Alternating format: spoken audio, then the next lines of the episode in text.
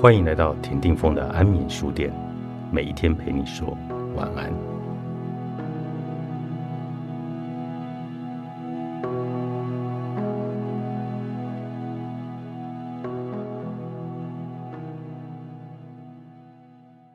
它是影子，也是老虎。当我们认识自己的时候，它就是我们的影子；当我们丧失自己的时候，它就变成老虎。在李安电影作品《少年派的奇幻漂流》里，他把层次提高了。人性，他在之前已探讨了很多次。这一次，他带我们去经历一个灵性的旅程。从人性到灵性，有两条路：往上或往下。往上，那是一片美好的安乐之土。我们可以在修道院里面修身养性、反躬自省、通晓神谕。往下。掉入忧患、恐惧、偏达、丑陋的深渊里，在贪婪、骄傲、仇恨中打滚，尝尽了真实世界的苦楚与艰辛，最终找到那一个通天的梯子。无论你走哪一条路，谦卑的认识自己，永远是人们找到真理的第一步。如果够聪明，我们就可以选择捷径，谦卑自省，往上执行。若不然，只好迂回绕道，非得要粉身碎骨，死过几回，才能够找到那一条升华之路。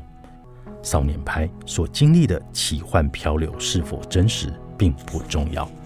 对我来说，这个故事其实就是一个隐喻，是一个人在生存的过程中，面对极度的挑战、恐惧以及挣扎的象征。就像拍他所遭遇的不幸。很多时候，我们的沉沦真的是非己所愿。但是拍的故事让我们惊异的发现，当你沉沦的时候，溺毙不是唯一的选择。很多的评论这部电影小说的人都提到了，拍之所以能在那一片无助的汪洋大海中奋战两百多天，奇迹似的存活下来，完全要感谢那只与他同舟共济。时时威胁着他的老虎，被老虎吃掉的暴力恐惧，让他更加的警醒。比起大海的无情以及无望，反而更加激励他求生的意志。其实，在我们每个人的人生漂流际遇里，都有着这样一只老虎，而那一只老虎，并不是任何逼迫你的人，也不是与你作对的环境。大海是那个环境，有时风平浪静。有时教你上胆，而蜷缩在那个救生艇的一侧，虎视眈眈要把你吃掉的，其实是你自己的影子。这个影子是我们内在的一部分，是我们身为一个完整个体的一部分，但它是我们里面最脆弱、最无能、最害怕曝光的一部分。它是被隐藏的，但却是我们通向潜意识、认识真实自我的重要桥梁。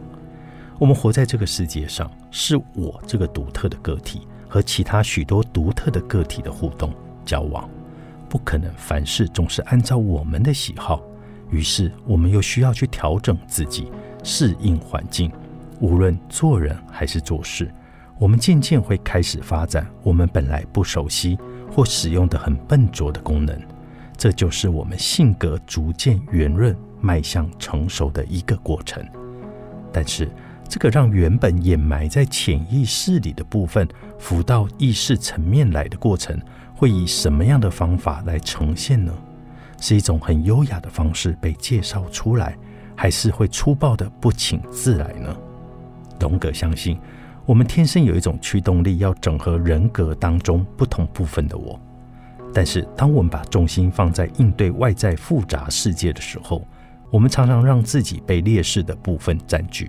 忽略或者牺牲自己真正的强项，唯有当我们先好好发展一个健康完整的自我意识之后，才可能完全稳妥的来发掘并滋养我们的影子人格。若不然，我们就只是穷于应付外面世界的要求，胡乱的从口袋里拿出一些不太会用的工具来献宝，班门弄斧，错用技能，最终。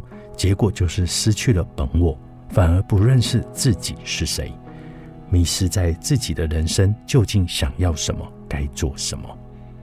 那个脆弱无能的自己，他竟是影子，也是老虎。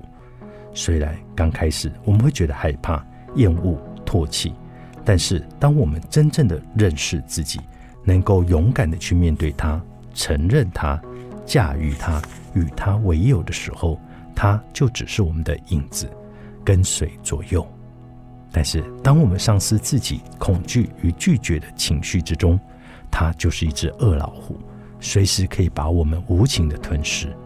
这只影子老虎跟我们共生共存，同荣同损，在漂流的过程中，拍经历了海上剧烈的暴风雨，让他竟惊恐又谦卑的完全降服于造物主，让他以为自己已然挫败，即将阵亡。醒来之后，他看见老虎已奄奄一息，所剩无几。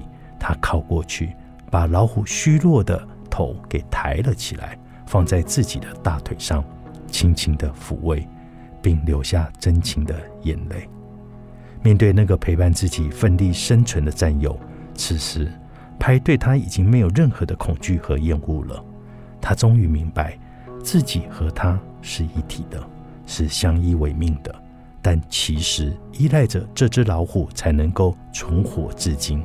若我们拒绝与我们里面的那一只老虎在人生的风暴中共存，那么也就是拒绝我们自己勇敢的去面对挑战，以真成熟。当我们要杀死我们里面的那只老虎时，我们就是在杀死自己的一部分。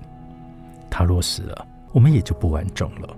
我们并不会因此感到松了一口气，反而会有一种悲伤、哀悼，是自己始终无法和自己相认的那个影子。真情自信的成熟，是一个接纳自己，而且忠于本我的成熟的过程。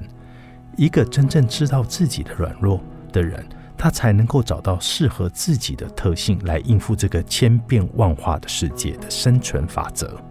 这也才能够让我们的人生活得自在的一个秘诀。